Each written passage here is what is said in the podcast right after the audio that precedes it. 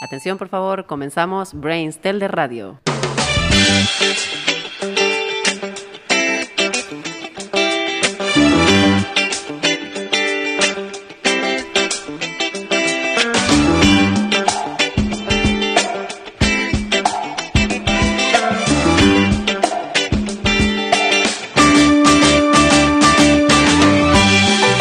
¿Qué tal? Bienvenidos a Brains Tel de Radio, bienvenidos a nuestra radio escolar, un maravilloso proyecto del grupo Brains con el que queremos llevar la radio a las aulas y las aulas a la radio.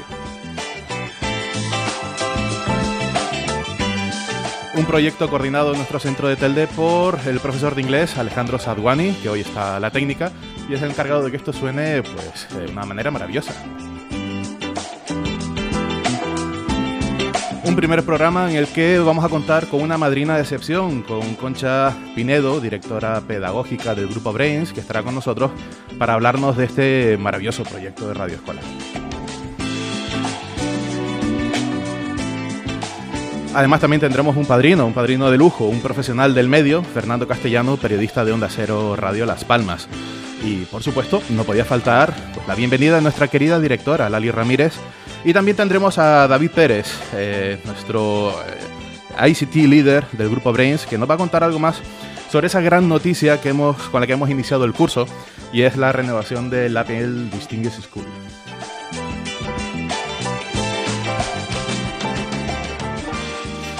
Y como el foco principal de este proyecto de radio escolar del grupo Brains es el alumnado, pues hoy contaremos con dos chicas, dos alumnas de primero de bachillerato, que nos van a contar las noticias más destacadas de este mes de octubre en nuestro centro Brains Telde. Reciban un saludo de quien les habla, Antonio García, profesor de Economía y Matemáticas, y arrancamos.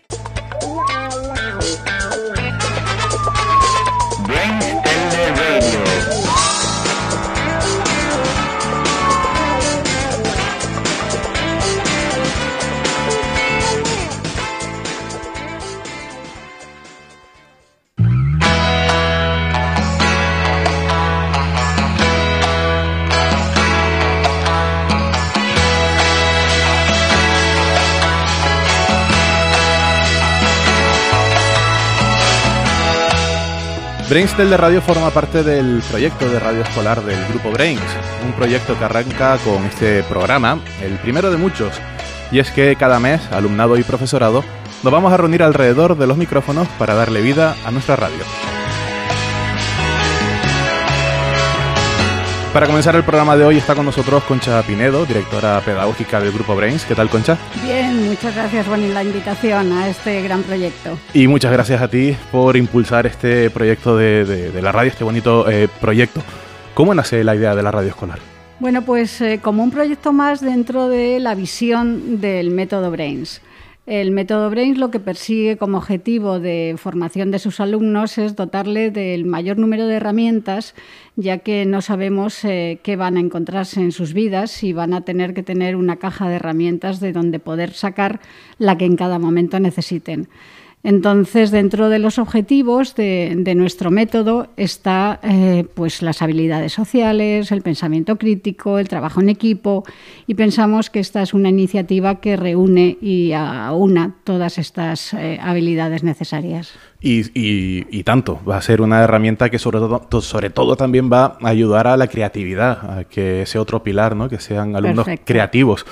Y, sobre todo también eh, nos va a ayudar muchísimo, va a ayudar mucho al alumnado eh, a que esté interconectado también, va a dar una herramienta más para que estén conectados entre los distintos centros, porque no es. un proyecto, como hemos dicho, es un proyecto de grupo. Eso es, esto es como todos los demás también. La coordinación entre centros es fundamental porque se enriquece todavía mucho más y consolidamos ese método Brains. No es un colegio aislado del otro, sino que todos ellos forman un mismo colegio. ¿Y qué impacto esperamos, eh, se espera tener con, con esta radio? Pues yo creo que les va a ilusionar porque, bueno, ya llevamos tiempo intentando eh, formalizarlo y, consolidarlo y ahora ya veo los equipos mucho más formados, más profesionalizados y yo creo que los alumnos, vamos, les encanta el contar sus cosas y sobre todo en esta etapa de secundaria eh, quieren, quieren ser escuchados y este es un camino que se les va a ofrecer para que puedan hacerlo. Exacto, porque nosotros estamos aquí ahora con este primer programa, hemos dicho es un programa mensual, pero esto es una radio por y para el alumnado.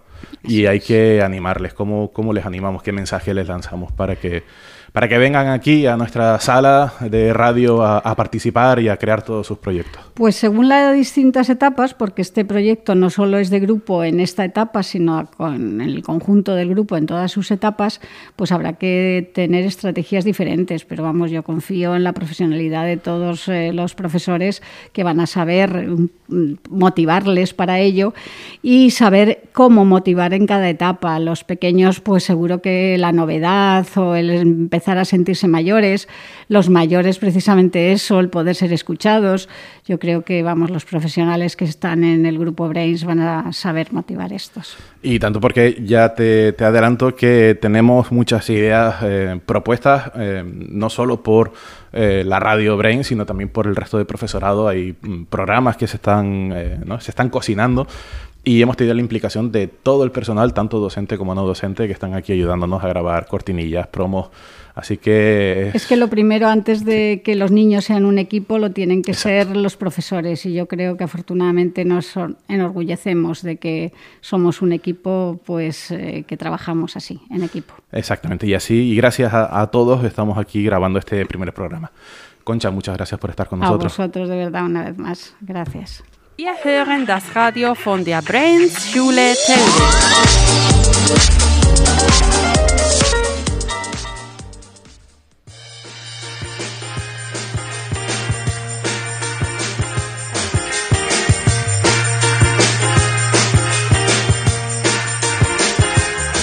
Y como decíamos, eh, nuestra querida directora Lali Ramírez pues tendría que estar con nosotros, eso es, así. Y aquí está para eh, bueno, darnos la bienvenida a este gran proyecto. Hola Lali. Buenos días. Muchas gracias Lali por tu apoyo eh, incondicional a la radio y por sobre todo por la confianza loca que has tenido hacia nosotros para que esta radio sea una, realidad. Oye, ¿qué supone la, llegada de la radio a nuestro centro de Telde? pues supone poder darle voz a, los alumnos, ¿no? que sean ellos quienes cuenten el, día a día del cole y que, y que un poco nos, nos hagan partícipe pues eso, de todos los eventos, de, de, la cantidad de cosas que tenemos y que, y que necesitamos que, que ellos nos cuenten. Porque eh, nosotros estamos aquí iniciando este proyecto, haciendo este primer programa, pero nunca debemos olvidar ese, ese objetivo, y es que es un proyecto didáctico y que todo el alumnado tiene que estar, pues, o puede estar eh, eh, disponible para trabajar aquí en esta radio y realizar sus proyectos. ¿Qué, ¿Cuál es el objetivo que nos marcamos con la radio? Pues básicamente lo que decía antes, ¿no? Es dar voz y como tú decías, eh, la radio es, un espacio que va a estar abierto a todo el alumnado, desde primero de la ESO hasta segundo de bachillerato. De hecho, las sesiones eh, podrán, podrán hacerlas durante, el, durante los patios. Y un poco yo les animo a que, a que vengan y, participen y se involucren en, en, este precioso proyecto que yo creo que eh, le ponemos muchísima ilusión y, que, y que arranca hoy. Además, como tú decías, es un proyecto didáctico, con lo cual va a estar también eh, relacionado con todas las materias del, del, cole. Y van a tener, pues distintas cositas que hacer con, con cada una de, de las materias. Y como bien dices, pues, bueno, pues hoy lo vamos a dedicar el programa de hoy a la asignatura de lengua, en nuestro siguiente apartado. Y, y, bueno, chicos, lo dice la directora, hay que participar en la radio y, y esto es eh, algo que hacemos para todo el alumnado para que lo disfruten y, lo trabajen. Muchas gracias, Lali. Gracias a los dos.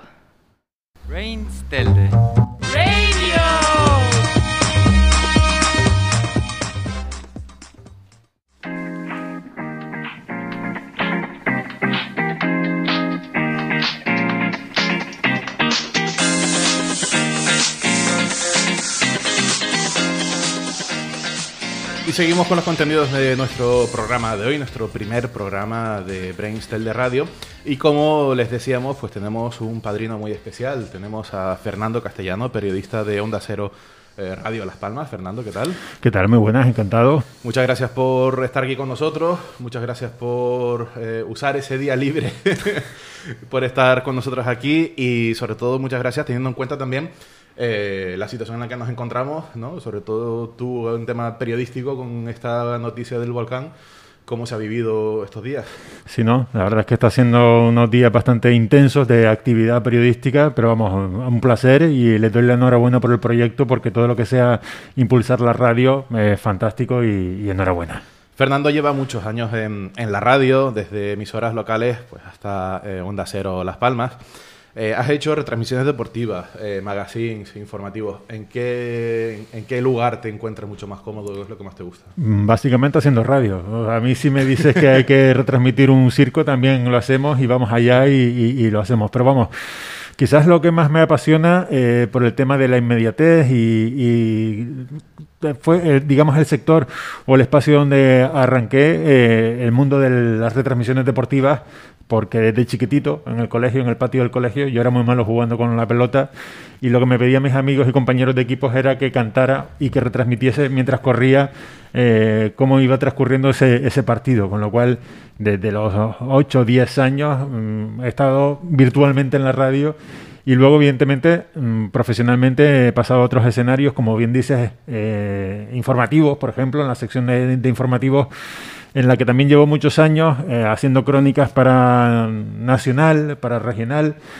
Y, muy contento. Y, luego el magazine es otro estilo, ¿no? Es mucho más eh, divertido también en el sentido de que abarca distintas disciplinas, ¿no? Con lo cual, mm, como te digo, yo encantado de hacer radio, aunque sea mm, retransmitiendo también un, partido de cabras contra ovejas, da lo mismo. lo que sea. Pues mira, nosotros queremos centrarnos en esa última parte que has dicho, no a lo de las cabras y las ovejas, sino en lo de las entrevistas y el magazine, porque eh, tenemos hoy con nosotros también a Rosy González. Hola Rosy, profesora de lengua. Hola, buenos días, ¿qué, tal? Pues eh, vamos a aprovechar que Fernando está aquí con nosotros mm, pues para hablar de una parte del currículum de lengua de primero de la ESO, ¿no? Sí, efectivamente, la entrevista es uno de los contenidos muy importantes dentro del currículum de primero de la ESO y qué mejor espacio para, darle difusión que en nuestra radio, ¿no? en nuestro primer día, inaugurándola aquí en el, en el Brainstelde. Así que encantada de estar aquí con vosotros. Y para el eh, primer programa y para hablar de contenido de lengua, pues nos hemos venido a la biblioteca, ¿no? Qué mejor lugar para hablar de, de, de la asignatura de lengua que la biblioteca, que además que gestionas tú este año. Efectivamente.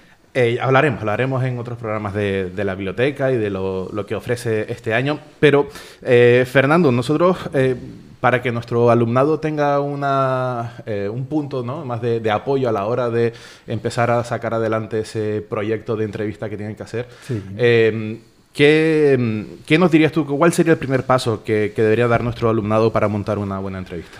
Pues es clave la documentación. A la hora de afrontar una entrevista siempre hay que buscar información acerca del invitado, eh, leer mucho. Mm, ya puede partir en una entrevista pues, de una nota de prensa que envía un organismo, con lo cual ahí tenemos mm, el punto de inicio. Hay que documentarse mucho en ese sentido y leer mucha prensa escrita, tanto periódicos como también referencias que podemos encontrar en fuentes oficiales a través de, de Google que es el, gran, la gran herramienta del periodista buscando en hemerotecas y, evidentemente eh, también incluso si vas a afrontar una entrevista científica documentándote en, papeles de esas disciplinas, ya sea medicina o, cualquier otra área, con lo cual leer mucho, documentarse y nunca quedarse corto y, e incluso adelantarse a lo que puede ser la respuesta del invitado. Porque un periodista y un entrevistador debe estar preparado para todo. Y la cuestión es esa, documentarse y estar bien preparado. El, único problema que mm, podríamos encontrar, y es un problema grande, ¿no? Es saber cómo discriminar la, buena de la mala información, ¿no? Encontrar información sesgada incluso Eh, algo que vivimos en estos días que son los bulos. Los bulos, las fake news que le llaman, los rumores que se decía anteriormente. Y en las redes sociales solemos encontrar mucho de eso, tanto en Twitter como en Facebook, noticias que son erróneas y que nos pueden llevar a una confusión fatal a la hora de afrontar una entrevista, porque lo peor que se puede hacer en un medio de comunicación es mentir. Y si hacemos, eh, nos hacemos eco de esas informaciones y las difundimos, estamos cometiendo el peor error de todos. Hay que contrastar siempre la información y nunca, siguiendo esas pautas, nunca vas a fallar. Y vas a tener un crédito o una, un soporte importante en tu actividad profesional y sobre todo las redes sociales te pueden servir también para encontrar una pista e investigar en, otros campos, pero nunca hacerte eco de esas supuestas noticias. Y aparte te digo otra cosa, Tony, el, periodista, en base a su experiencia y actividad profesional, suele tener un sexto sentido y cuando ve una noticia ya de inicio sabe si puede ser un bulo o no. Luego ya hay una serie de fuentes como también incluso páginas eh, especializadas que se han dedicado a desmontar bulos en las que se confirma que, que esa noticia es correcta o es un bulo. ¿Podrías mencionar algunas de las fuentes a las que acudes habitualmente? Pues normalmente la principal son eh, las páginas de los organismos oficiales. En casos de sucesos, la delegación del gobierno. También normalmente el periodista tiene una agenda bastante amplia, eh, con lo cual eh, a golpe de teléfono puede confirmar cualquier circunstancia hablando con el delegado del gobierno, con el alcalde, con el cabildo, con sus asesores de prensa. Y normalmente uno pues tira de, esos hilos para confirmar. Luego están las agencias de, noticias llamemos Europa Press, Agencia F, en las que uno pues también puede corroborar pues todas esas informaciones.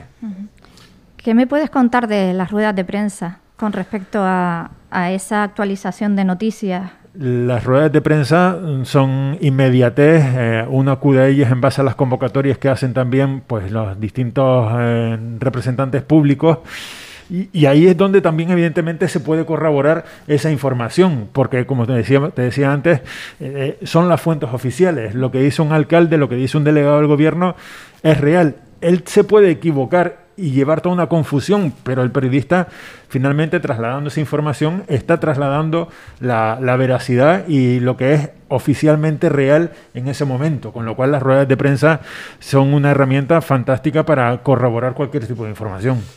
Y otro elemento también entiendo que tener en cuenta es eh, quién tienes delante, ¿no? A la hora de hacer la entrevista, porque no es lo mismo, por ejemplo, un deportista que un político o, un experto en alguna materia, algún científico, ¿no? Sí, no, y de hecho a la hora de preparar esas entrevistas eh, cambia mucho el chip. Cuando tú vas a entrevistar a un escritor famoso, a un músico o a un cantante que, que es top ¿no? Eh, a nivel nacional, intentas hacer una entrevista bastante más amable. Eh, te documentas en cuanto a lo que es la, su trayectoria, su, evolución personal, incluso intentas sorprenderlo eh, destacando algún elemento vital de toda su trayectoria en la que busques un nexo en el que el invitado se sienta pues más cercano tanto a ti como al, oyente. Entonces intentas que sea una conversación entre dos amigos en las que están charlando de, de, su trabajo, pero es muy amable. Cuando hablas con un político es todo lo contrario. Es la casa del gato y el, y el ratón. Estás intentando siempre trincarlo, ¿no? Mm, ver si en algún momento tiene un revés en el que puedas tú rebatirle la información que le está afirmando. Mm, te pongo un ejemplo, te dicen de puestos de trabajo, te viene un político y te dice, pues hemos creado 1500 y tú en la documentación que has realizado previamente tienes fuentes en las que a lo mejor hay mil empleados.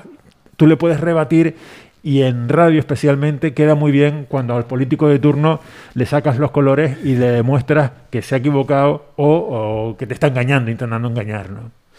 Y a la hora de, crear, ¿no? de buscar esa información, yo ya tengo la información, ya me he documentado, cuando nuestro alumnado tenga toda esa documentación y vaya a hacer ese trabajo, eh, ¿qué debe tener en cuenta a la hora de, crear preguntas? Es decir, ¿cómo, cómo creamos esas preguntas? ¿Cómo eh, eh, procesamos toda esa información para crear el cuestionario? Normalmente sueles hacer una introducción. Las primeras preguntas son bastante elementales, ¿no? Luego ya vas entrando en arena y vas profundizando en cada una de las problemáticas.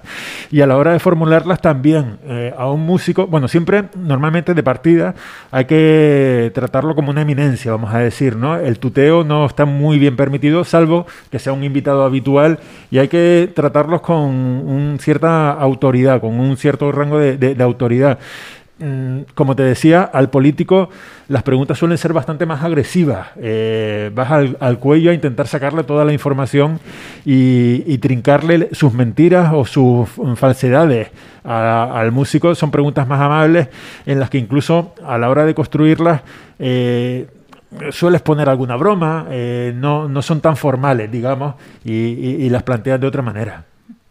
Por tanto, la escucha activa es muy importante, ¿verdad? Porque fundamental. Fundamental porque da lugar a la improvisación. Sí. Y como nos contabas antes en tu trayectoria, bueno, desde tus inicios en, el colegio, ¿no? Que retransmitías partidos de fútbol de, tus compañeros, ahí tendrías que improvisar y eso es un...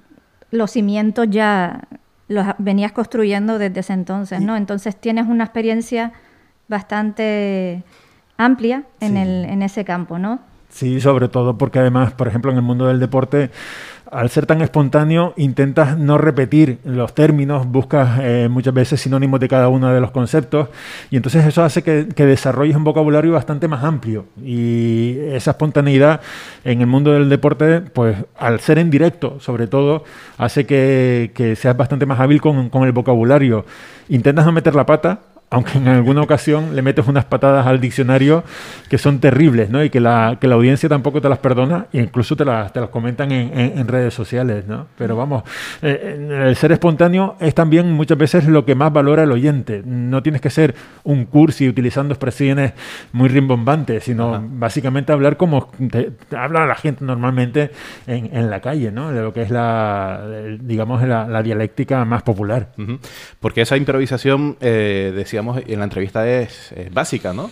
Porque eh, igual eh, nuestro alumnado cuando vaya a hacer ese tipo de entrevistas y vaya, pues, elijan a quien van a entrevistar, eh, igual se ciñen al, al, guion que llevan preparado y no salen de ahí. Y, al contrario, una buena entrevista debe de adaptarse a lo que te, te comenta el, el, entrevistado, ¿no? Cuando te fijas en un guion, la entrevista suele quedar muy rígida, lo que nosotros decimos rígida, nada espontánea.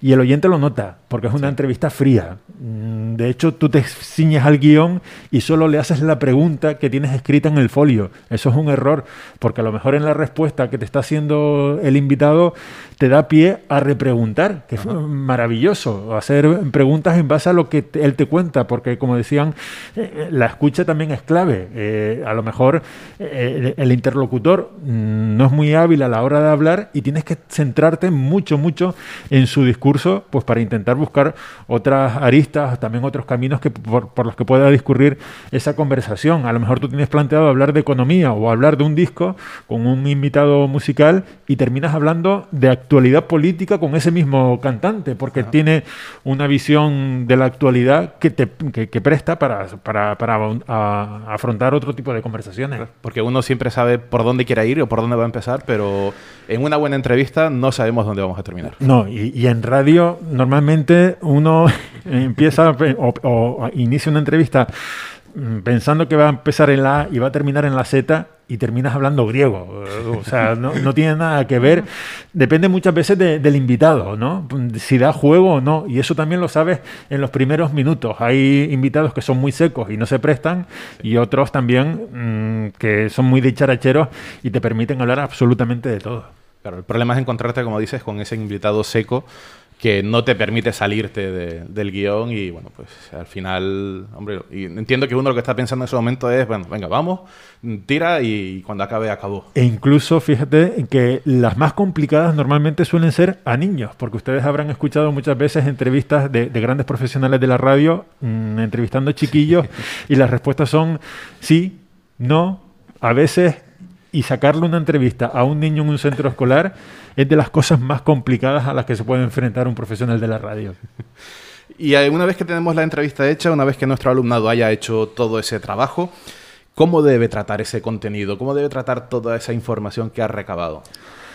Pues con mucha objetividad, mm, porque luego está el riesgo de emitir o dar la impresión de, estar emitiendo una información sesgada. El, el periodista tiene que contar siempre, como decíamos al principio, la verdad eh, especialmente en los servicios informativos, que tú estás dando una información que tiene que ser lo más objetiva posible y, trasladar mm, literalmente incluso la información que el invitado te, te, te está dando el hecho de editorializar esa información ya depende muchas veces del formato de, radio que estás haciendo. Si es programa o es tipo tertulia, y ahí ya da juego a que el periodista le pueda dar un enfoque de izquierda, de derecha, más sensacionalista o, no. Pero vamos, eso depende muchas veces de los medios de comunicación y de la profesionalidad de cada uno de los periodistas.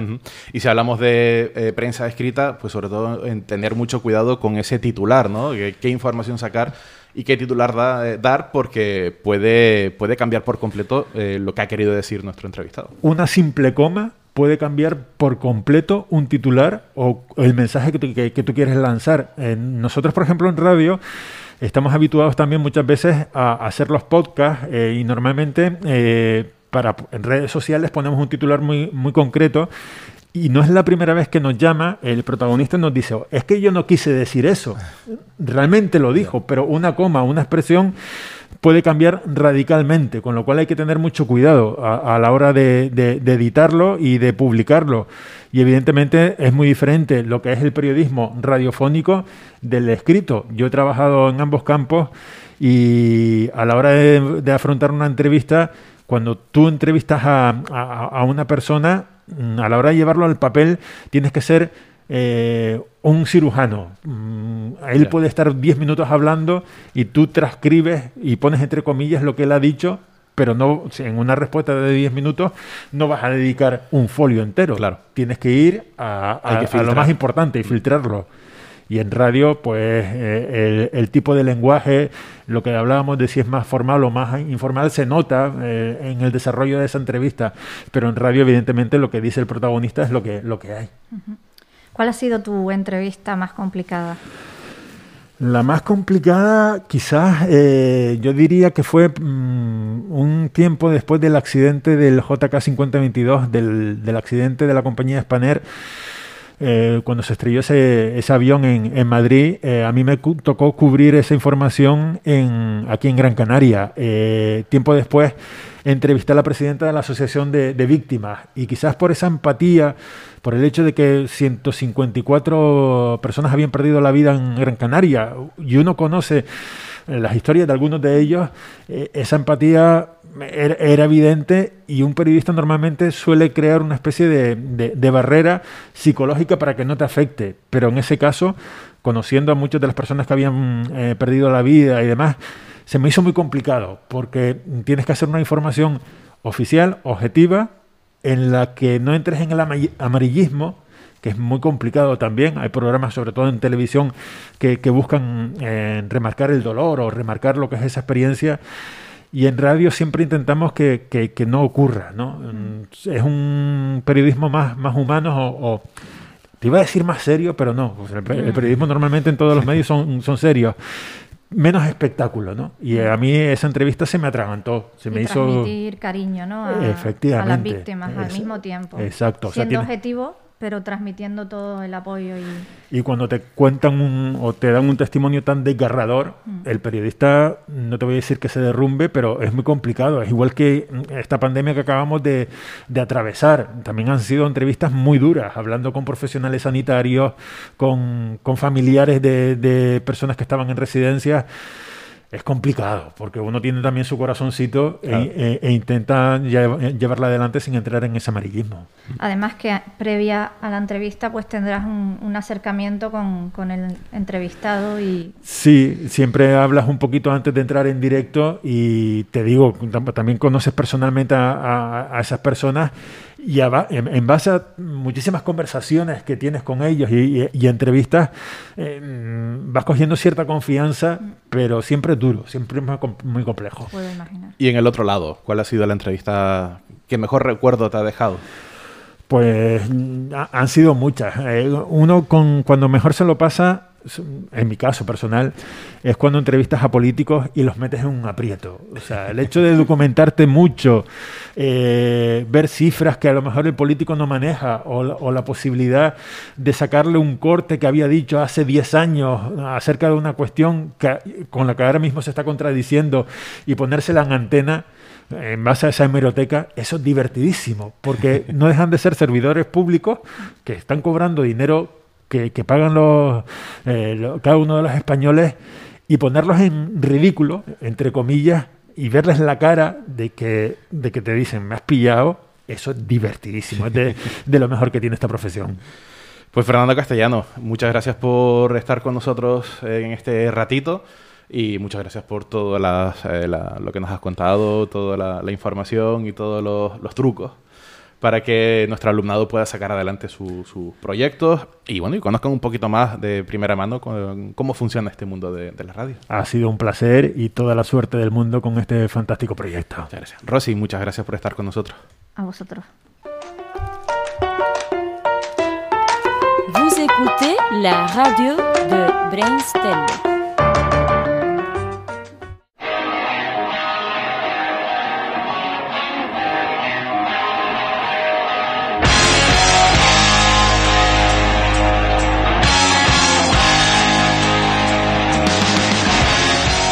Y les comentaba que hemos comenzado el curso con una gran noticia y es que hemos renovado nuestro, nuestra certificación del Apple Distinguished School. Y para hablar de, de, ello tenemos a David Pérez, nuestro ICT líder del grupo Brains y profesor de TIC. ¿Qué tal, David? ¿Qué tal? Buenos días, Antonio. Bienvenido a nuestra radio escolar y felicidades por ese gran trabajo realizado para la renovación del, del Apple Distinguished School. ¿Qué supone esta renovación para el grupo Brains?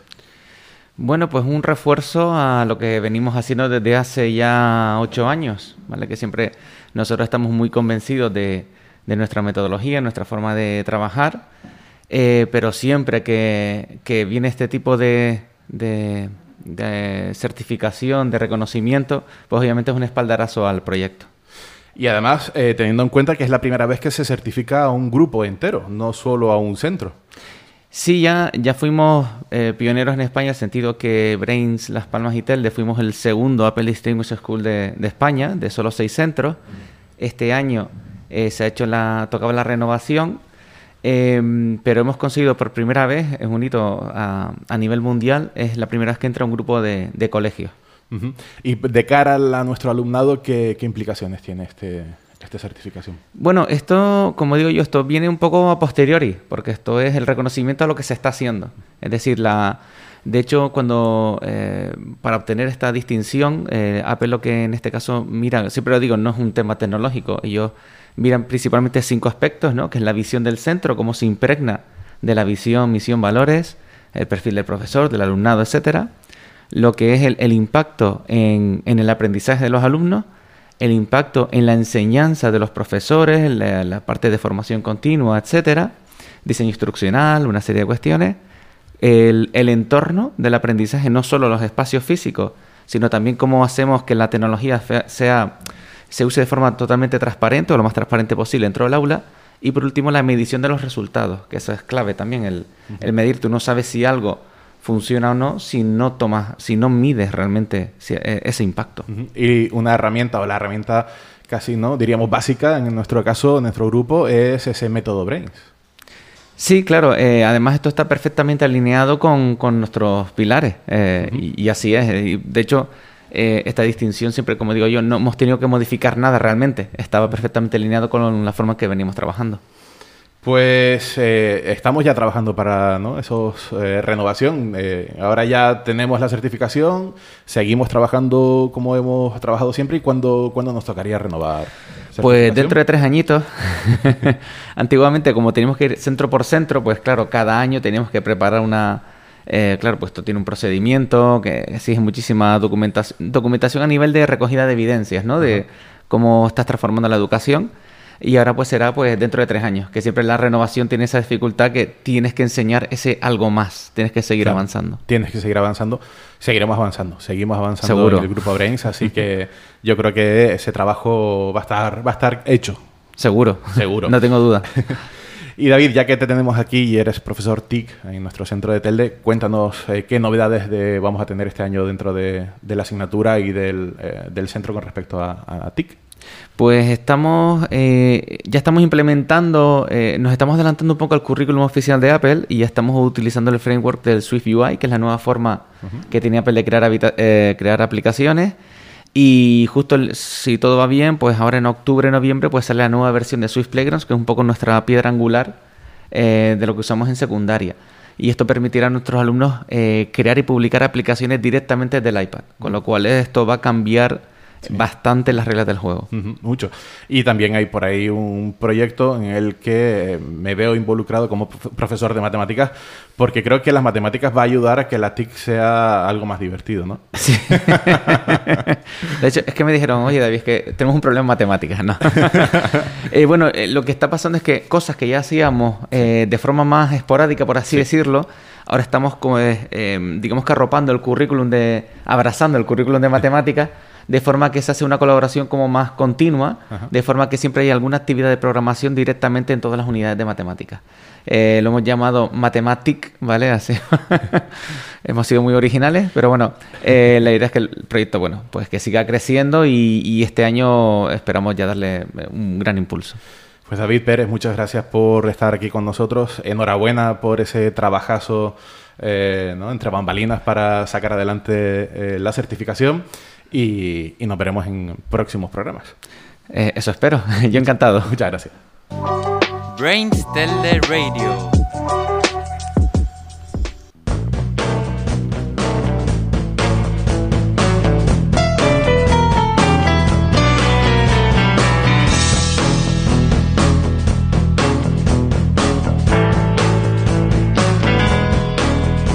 Llega el momento de las noticias, de lo más destacado de este próximo mes de octubre en nuestro Brainstelde.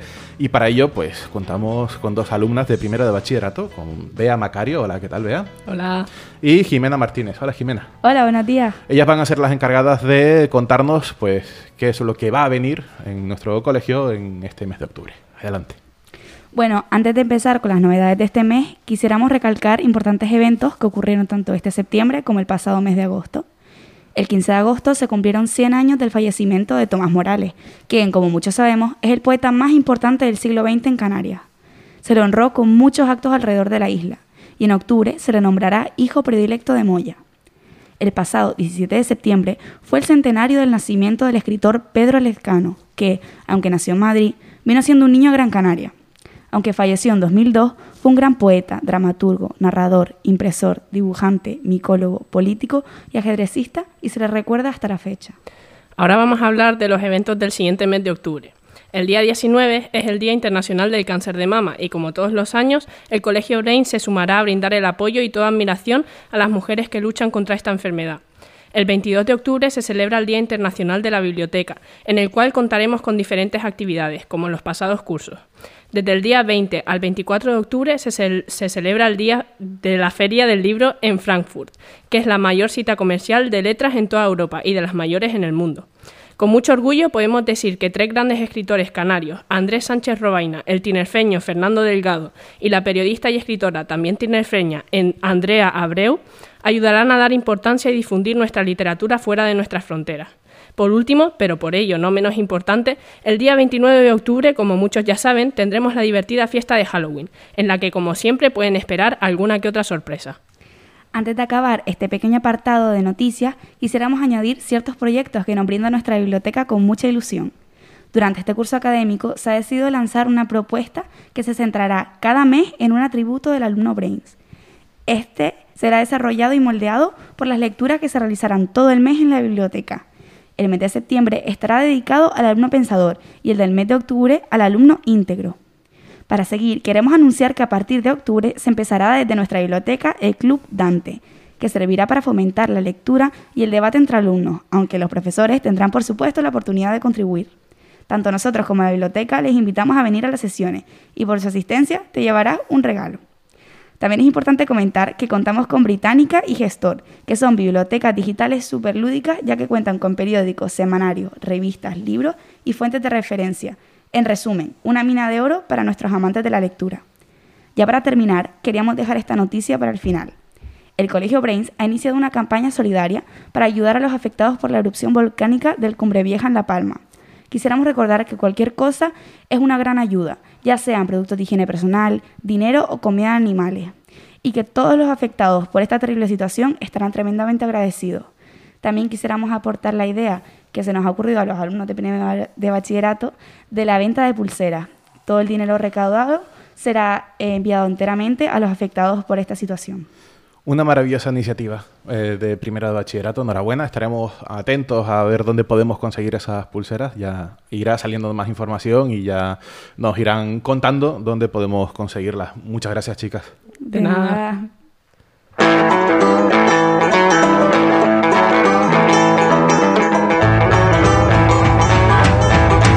Brains Tell the Radio.